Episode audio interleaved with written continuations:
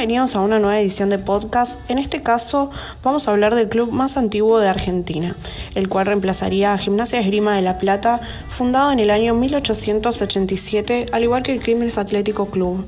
El Club Mercedes, ubicado en la provincia de Buenos Aires, fue fundado por el doctor Manuel Lancheheim en el año 1875 bajo el nombre del Club Social Mercedes. Esta asociación tenía muchas actividades en la sede, donde se realizaban bailes, conferencias, reuniones y banquetes. Luego de 60 años, en 1935, se fusionó como club deportivo lo que dio origen a su nombre actual Club Social Mercedes, más conocido por su gente como el Decano de América, y a escudo con los colores que lo caracterizan, blanco y negro. En el club se destacan actividades como patín, hockey, tenis y natación.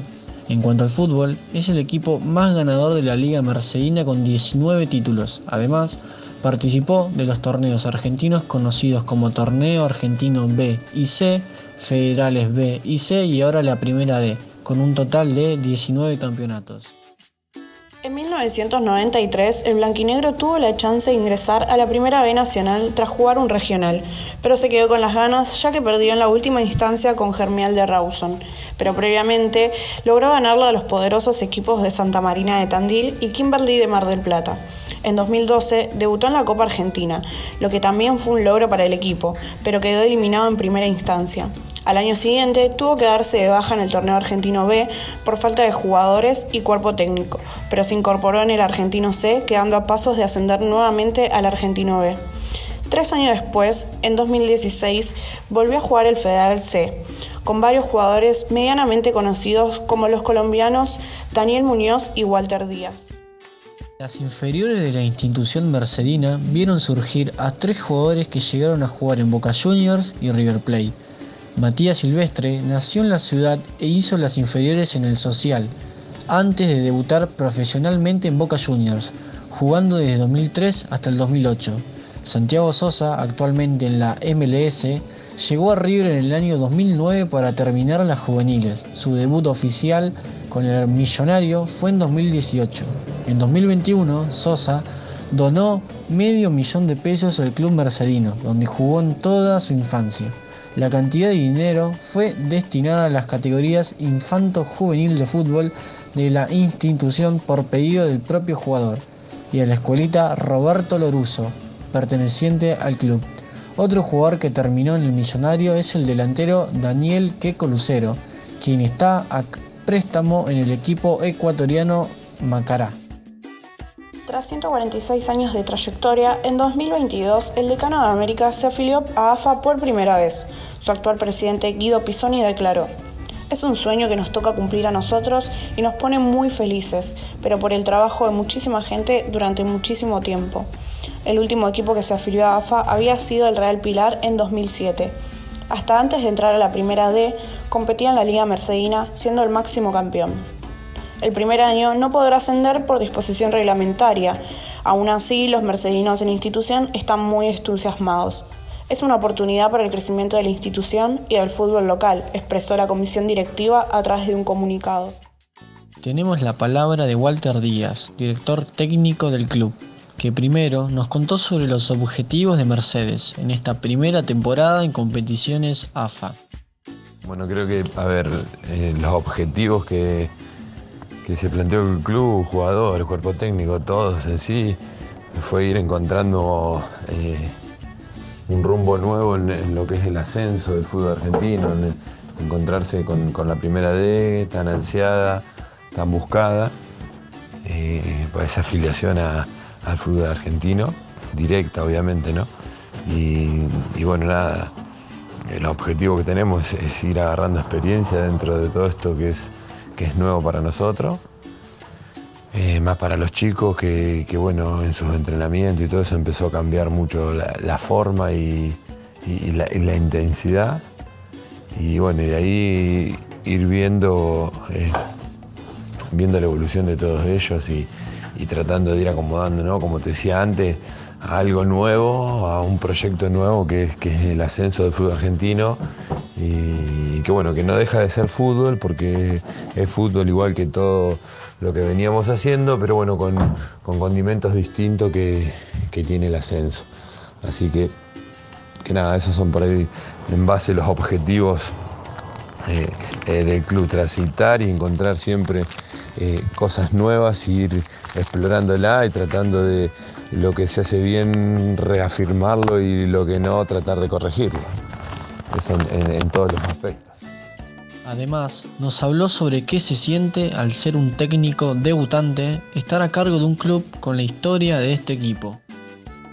Y el sentimiento hacia el club en sí, nada, uno agradecido, eh, porque bueno, porque ya hace bastante que estamos trabajando ahí con, distintos proyectos, siempre tratando de mejorar en la parte futbolística y ir dando cada vez más algo profesional. Y bueno, eh, todos esos crecimientos siempre por ahí nos iban llegando hasta un punto y veíamos cómo podíamos superarlo e ir mejorándolos. Y bueno, ahora que, llegó la, posibilidad de estar en la D, eh, creo que en el tiempo se va a poder ir progresando de, a poco, obviamente que de a poco, pasos firmes y, cortos, y ir encontrándolo y bueno, estar eh, ser parte de ese proceso creo que, es muy lindo, igual que, los jugadores, creo que se sintieron eh, sobrepasados por la situación en el sentido de que bueno, son el primer equipo eh, que juega en la ciudad de Mercedes de NAFA y representando al club que tanto quieren. Entonces bueno, es una sensación que, por ahí se va a terminar de caer al tiempo y cuando pase mucho de todo esto, eh, seguramente tomará mucho más valor y muchos nos daremos cuenta de lo que fue ese inicio, ese inicio que, hoy, bueno, lo tomamos como, como, el progreso, como un montón de cosas, pero bueno, eh, después en, la historia va a quedar que, eh, que este cuerpo técnico y jugadores han, iniciado y han dado ese puntapié inicial en, en el ascenso del fútbol argentino. También tuvimos la suerte de poder hablar con Nicolás Contardi, jugador y capitán del club. Nicolás nos contó que se siente ser el capitán dentro de esta institución histórica. Sí, sí, obviamente que, es algo, es una sensación muy linda ser, ser el capitán de, un club que, es histórico en cuanto a, su historia, ¿no? A ser el club más antiguo del país es algo lindo, eh, pero que quizá eh, no, representa que es algo determinante en mí, porque juego desde toda la vida en el club, juego desde, los seis años, entonces eh, quizá para mí ser el capitán del club representa otra cosa más allá, ¿no? Que ser el capitán del club con más historia del país. El 5 del equipo también nos habló sobre hace cuánto era capitán y cómo cambiaron sus entrenamientos al entrar a la primera D. Eh, sí, bueno, eh, como te decía, eh, juego en el club de, desde los 6 años, arranqué en escuelita, después hice infantiles, juveniles y de juveniles ya pasé a primera, que en primera debuté en el año 2012, así que ya hace bastante que, juego ahí en primera. me tocó jugar torneos locales, jugar los regionales, así que en primera he afrontado distintas experiencias que todas han sido muy lindas. Y eh, soy capitán hace dos años, más o menos. Eh, antes era Juan Pedro Gatti. Y bueno, hace dos años que, vengo siendo yo. Y obviamente que, es lindo también ser el capitán eh, del Club Mercedes en esta nueva experiencia. Así que obviamente que muy contento desde ese punto. Y sí, sí, obviamente que, desde que estamos en, todo esto que, significa jugar en, en AFA, los entrenamientos han cambiado totalmente.